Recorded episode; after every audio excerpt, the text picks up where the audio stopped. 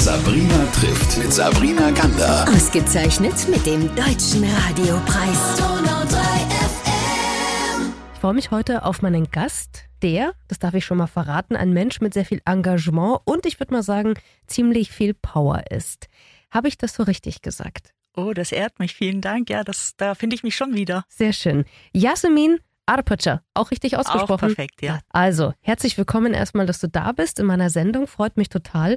Und jetzt äh, fangen wir vielleicht mal ganz von vorne an. Wo bist du geboren und wie bist du aufgewachsen? Ich bin in Ulm geboren und komme da aus einer großen Gastarbeiterfamilie. Also wir sind sechs Mädchen zu Hause gewesen. Wow. genau. Da ist einiges los, oder bei sechs Mädchen? Oh, da war echt schon, schon Power drin. bist du die sechste, also bist du jüngste? Ich bin das Nesthäkchen, ja. Das ist ja immer ein Vorteil, oder? Das ist ein Vorteil. Ja, das sagen die anderen fünf immer. Aber ich finde manchmal, da bin ich so ein bisschen separat gelaufen. Aber je nachdem, je nach Blickwinkel. Ja, ich bin die große Schwester und habe noch drei Brüder. Also deswegen finde ich, haben die Jüngsten das immer am allerbesten. Aber gut, sei es drum. ähm, dann nehmen wir uns mal mit. In Ulm aufgewachsen. Warum betonst du das, dass du von einer Gastarbeiterfamilie kommst? Warum betone ich das? Das hat ähm, meine Sozialisation schon ausgemacht und es hat mir manche Sachen mitgegeben, Ressourcen mitgegeben, die vielleicht andere nicht so haben. Also ich bin so in einem internationalen Stadtviertel aufgewachsen. Wir haben ganz viele Nachbarn gehabt, die jetzt aus Spanien kamen, aus Italien kamen, aus Frankreich kamen. Also es war richtiger so der internationale Sound in dieser ganzen ja, Straße unterwegs. Mhm. Und ist es heute auch noch ein Thema? Ähm, ja, also dieses, das, was ich da im Ohr hatte und was ich so als Sound so mitgehört hatte und mitgebracht hab, hatte und aus der Kindheit kenne, ähm, damit verdiene ich eigentlich auch mein Broterwerb und auch mein Ehrenamt kommt daher. Mhm, über das reden wir heute auch gleich nochmal. Ich will nur so ein bisschen mehr beleuchten, wer du bist, woher du kommst und was dich auch vielleicht zu dieser Weltbürgerin gemacht hat, die du heute ja auch bist, Jasmin. Was waren denn für dich so die einschneidendsten Momente als Teenager, als heranwachsende Frau hier in Ulm, wo du sagen würdest, ja, da gab es die ein oder andere Geschichte, die mich schon nachhaltig geprägt hat? Also mir ist immer aufgefallen, natürlich war ich ganz normal im deutschen Kindergarten und ähm, ja, ich habe alles das gemacht, was meine Nachbarkinder und Freundinnen eben auch gemacht haben. Aber als es irgendwie so ein bisschen darum ging, welchen Schulabschluss ich weitergehend mache, also wo ich auf der weiterführenden Schule, wo ich hinkomme, da hat es irgendwie so geheißen, na ja, du kommst, also deine Eltern kommen aus der Türkei, geh mal lieber auf die Hauptschule, obwohl ich den gleichen Noten äh, Durchschnitt hatte wie meine Freundin Sonja. Und dann habe ich mich immer gewundert und habe dann schon ein bisschen so aufbegehrt und dann dachte ich, das kann es ja irgendwie nicht sein. Nicht so sehr, weil ich so ehrgeizig war, sondern ich wollte da sein, wo Sonja auch ist, weil ich sie als Freundin angesehen habe. Und dann habe ich durch eine extra Prüfung und extra Engagement es geschafft, dann eben auch auf äh, die Realschule zu kommen. Und so ging es eigentlich die ganze Zeit so ein bisschen weiter. Ich habe gemerkt, ich mache eigentlich das, was alle anderen auch machen, aber ich bin immer so ein bisschen separat auch geführt. Hat sich das bis heute gehalten? Nee, ich bin eigentlich schon mittendrin und ich bin angekommen. Gott sei Dank. Das wäre ja auch schlimm, wenn es nicht so wäre. Die Automobilindustrie hat es dir erstmal angetan, oder?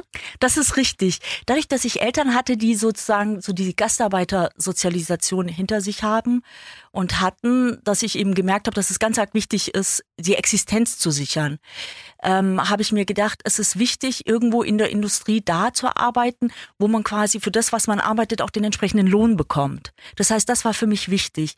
Ich wusste, ich habe eine große Affinität zu Sprachen, zu Kultur. Ich habe ähm, sehr vielseitige und vielfältige Interessen. Aber mir war es dann irgendwie wichtig, erstmal den, ja, die safe Variante, den Broterwerb zu sichern. Und da ist es so, wenn du in der Industrie arbeitest, dann arbeitest du in der Regel jetzt nicht eine extra Stunde, für die du nicht vergütet wirst. Du musst nicht abends arbeiten, für die du nicht vergütet wirst. Es ist nicht so wie im kulturellen Sektor. Und deswegen habe ich gesagt, komm, du holst dir da mal den sicheren Hafen und äh, gehst mal in Richtung Automobilindustrie. Arpace, also dieser Name ist schon sehr schön. Sagst du mal, was der bedeutet, der Nachname? Oh, ich muss das äh, Geheimnis schon entlüften. Also Arpa heißt eigentlich Weizen und Jill ist immer so eine Berufsendung wie Bäcker, äh, Müller, also diese ER-Endung, also eine Berufsbezeichnung. Und jemand, der mit Weizen zu tun hat und das beruflich, ist ja eigentlich auch, eigentlich übersetzt wahrscheinlich Müller oder sowas in diesem Segment.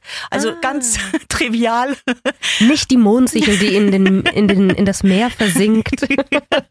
nee, leider kann ich damit nicht dienen, das ist ganz profan. Aber Jasmin hat sicher noch einen anderen eine andere Bedeutung. Jasmin ist halt die Blume und das hilft mir natürlich schon, weil es im Französischen gibt, aus dem Arabischen kommt und in vielen anderen europäischen Sprachen also auch diese Variante gibt, von Jasmina bis Jasmin bis Jasmin. Also es klingt alles sehr blumig und ja. Wunderschön. Sabrina.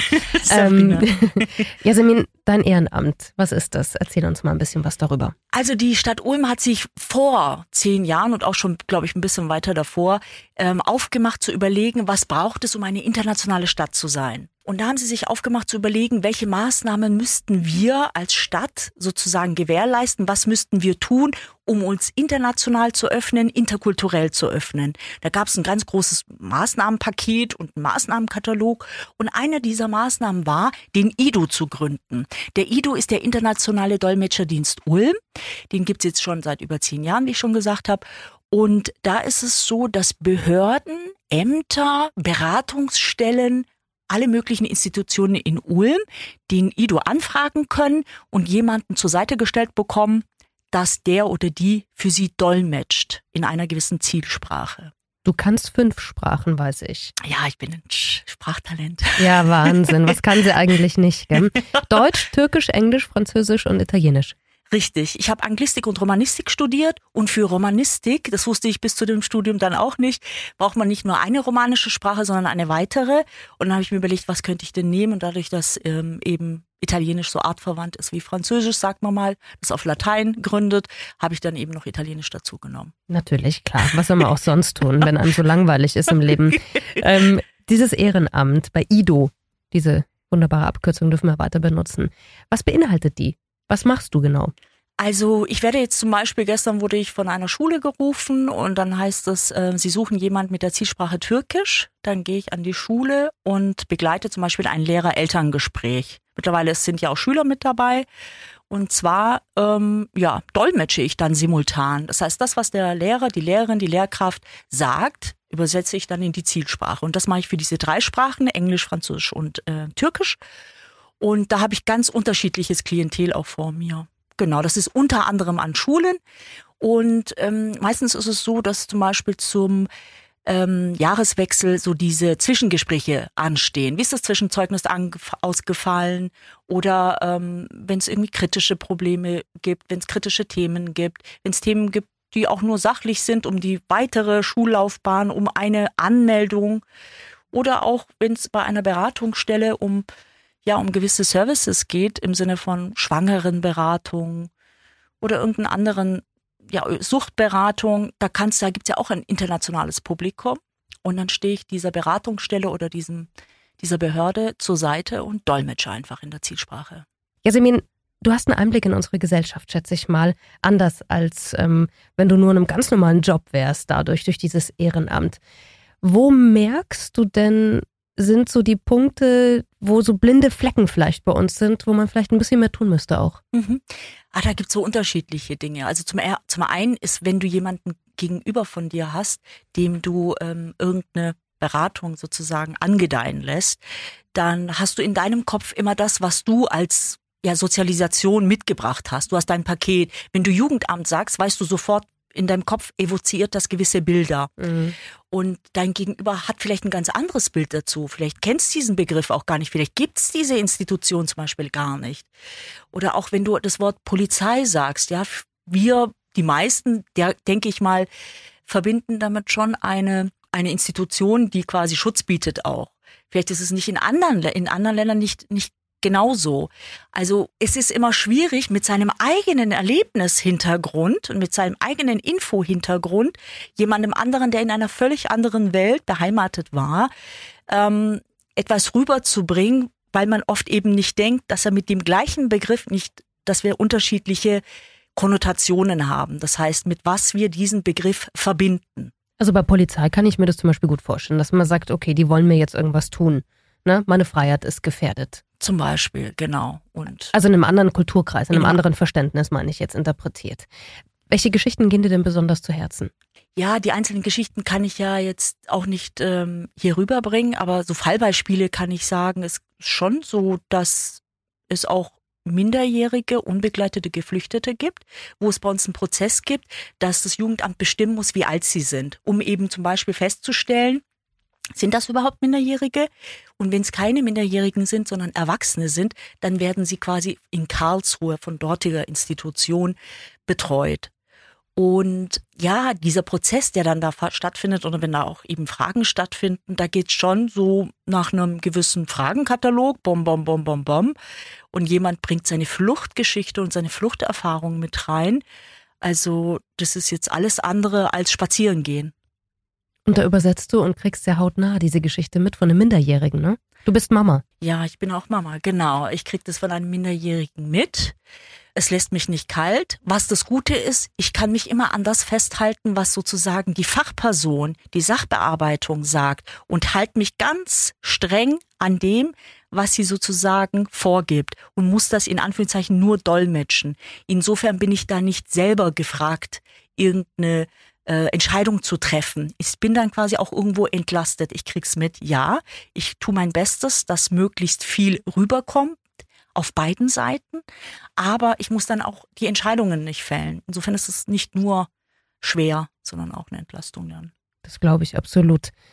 Wie oft wirst du denn gebraucht? Ich werde sehr oft gebraucht. Ich sage natürlich auch nein, wenn es zeitlich nicht passt, aber ähm, es sind ganz unterschiedlich. Es gibt auch so Peaks, so Spitzen, wo man angefragt wird. Das habe ich vorher so schon eingangs so ein bisschen gesagt. Wenn das Halbjahrszeugnis zum Beispiel ansteht oder Schulanmeldungen ansteht im September, da gibt es durchaus, eh, durchaus eben auch Menschen, die ähm, ja vielleicht auch überfordert sind mit unserem Anmeldeprozedere und auch Sekretariate, die da Unterstützung brauchen, dass das eben schneller geht und dass man diese Bürokratie, die ja manchmal auch ausufernder ist, wie wir immer denken, ähm, ja, Unterstützung bekommen. Und ähm, dann werde ich vielleicht öfter angefragt, aber ich muss ja nicht, wenn ich nicht kann. Ich habe ja noch mhm. andere Kolleginnen und Kollegen, die dann einspringen können. Also wir sind, wir bieten als IDO 26 Sprachen an Wow. Und ja, genau. Und es ist ja so, es gibt ja so wie bei mir auch unterschiedliche Konstellationen. Wir sind dann nicht 26 Personen, sondern mehr, bedeutend mehr. A, dass wir keine Engpässe haben.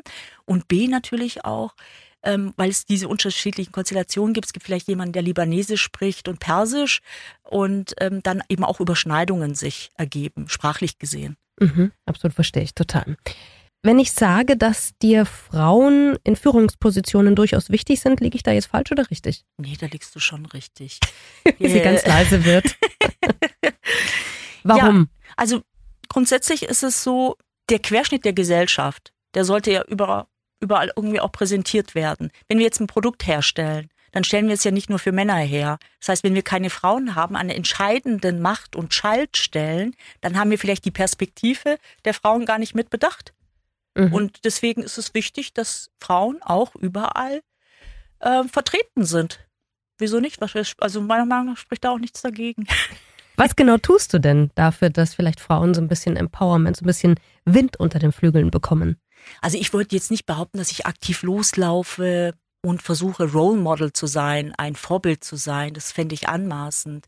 Aber das, was ich für wichtig erachte, das versuche ich, also das versuche, das lebe ich halt auch. Ich versuche überall auch an die Grenzen dessen zu gehen, ähm, was ich machen kann. Also wenn zu mir jemand sagt, das und das kannst du nicht, dann versuche ich das schon für mich selber erstmal festzustellen, stimmt das? Und erstmal selber auszuprobieren.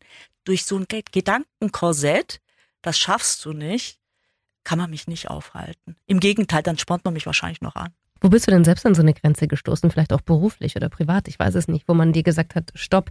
Hast schon von deiner Schulfreundin Sonja vorhin erzählt ne, wo es irgendwie nicht die gleichen Ausgangspositionen nur wegen des Namens und der Herkunft gab. Gab es beruflich einen Moment, wo du gemerkt hast, hey, Moment mal, wieso habe ich hier nicht die gleichen Chancen? Ja, es gab schon so einen Zeitpunkt, wo ich quasi ähm, Führungskraft war und äh, alleinerziehend und vielleicht zum Beispiel einen Antrag gestellt habe, wo ich mit weniger Stunden Kontingent wieder zurückkommen möchte.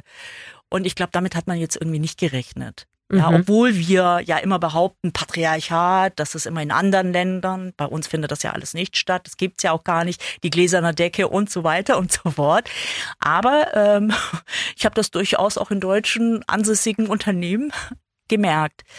Und wie gesagt, der erste, die erste Verwunderung, dass ich als alleinerziehende Mutter eben auch sage, nee, ich möchte in die Führungsposition wieder zurück. Und zwar relativ bald. Ähm, das hat für viel Verwunderung gesorgt. Das war so das eine. Und das zweite ist, ja, immer wenn dann irgendwas war, ah, die kann ja nicht reisen, da ist sie begrenzt, hier ist sie begrenzt. Man hat mehr so auf die Begrenzung geschaut und man muss es aber nicht so sehen. Also es ist ja immer auch so der Blick auf das Ganze, die Perspektive drauf. Es gibt auch Dinge, die ich kann, die andere vielleicht nicht mitbringen. Also man muss schon belastbar sein, wenn man ein Kind alleine großzieht und dann auch einen mhm. fordernden, vollberufstätigen Job hat, sozusagen. Hast du denn durch dieses Ehrenamt auch da eine Möglichkeit, genau bei diesen, du nennst das jetzt nicht Role Model, was du bist, aber als Vorbild vielleicht zu fungieren und junge Frauen aus einem anderen Kulturkreis zu bestärken? Mhm. Was mir tatsächlich wichtig ist, ich lese das immer wieder in den Zeitschriften und den Zeitungen, dann heißt es immer, ja, die internationalen Menschen, die können sich ja auch ehrenamtlich mehr engagieren oder man sollte sich mehr engagieren. Man sieht da zu wenige. Ich bin der Meinung, dass wir wenig sichtbar sind. Mhm. Ja, ähm, ich würde mir wünschen, dass wir darüber schon gar nicht mehr sprechen müssten, weil es sichtbarer ist. Und es gibt ganz, ganz viele Menschen, die sich tagtäglich einsetzen in ihrer ähm, ja, Straße, wo sie wohnen, dass sie da Nachbarschaftshilfe machen, im Fußballverein. Wie viele Menschen mit internationalen Wurzeln, ähm, das habe ich ja von meinem Sohn auch mitbekommen, haben schon meinen Sohn trainiert, ja. Und da wird aber nicht drüber gesprochen oder es ist nicht sichtbar. Die sind vielleicht nicht in der Zeitung, die sind vielleicht nicht bei Donau 3 FM und bei anderen Bereichen. Und das möchte ich so ein bisschen aufbrechen und möchte sagen, ja, ähm, es gibt sie und ja, ich will, dass auch mal der Scheinwerfer auf die gestellt wird. Heute hatten wir den Scheinwerfer auf dich. Und ich fand es ganz besonders schön. Und ich wusste nicht, dass es ehrenamtliche Dolmetscher zum Beispiel gibt, bevor ich das von dir gelesen habe. Also insofern haben wir da schon mal einen Spot angemacht. Würde mir wünschen, wenn wir in Zukunft einfach über solche Ehrenämter reden, dass vielleicht nicht der erste Satz ist, dass du aus einer Gastarbeiterfamilie stammst, sondern dass du die Jasmin bist. Und das fände ich perspektivisch das Aller, Allerschönste. Wenn wir uns das nächste Mal sehen, bin ich gespannt, was du mir erzählst und freue mich, dass wir heute schon so einen tollen Einblick hatten, auch in dein Ehrenamt, aber auch in deine persönliche Lebensgeschichte. Dankeschön. Ich habe zu danken. Sabrina trifft ein Leben in 60 Minuten mit Sabrina Gander. Ausgezeichnet mit dem Deutschen Radiopreis.